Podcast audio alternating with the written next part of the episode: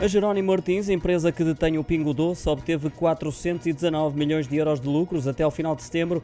As contas são feitas desde o início do ano e representam um crescimento de quase 30% em relação ao igual período do ano passado. Olhando apenas para o terceiro trimestre, os lucros foram de 157 milhões, um valor que supera em mais de 14% os ganhos obtidos entre julho e setembro do ano passado. Através de comunicado divulgado esta quarta-feira, a Jerónimo Martins revela ainda que a faturação cresceu 21% nos primeiros nove meses do ano para valores que ultrapassam os 18 mil milhões de euros, números que conduziram a um EBITDA de 1,3 mil milhões de euros.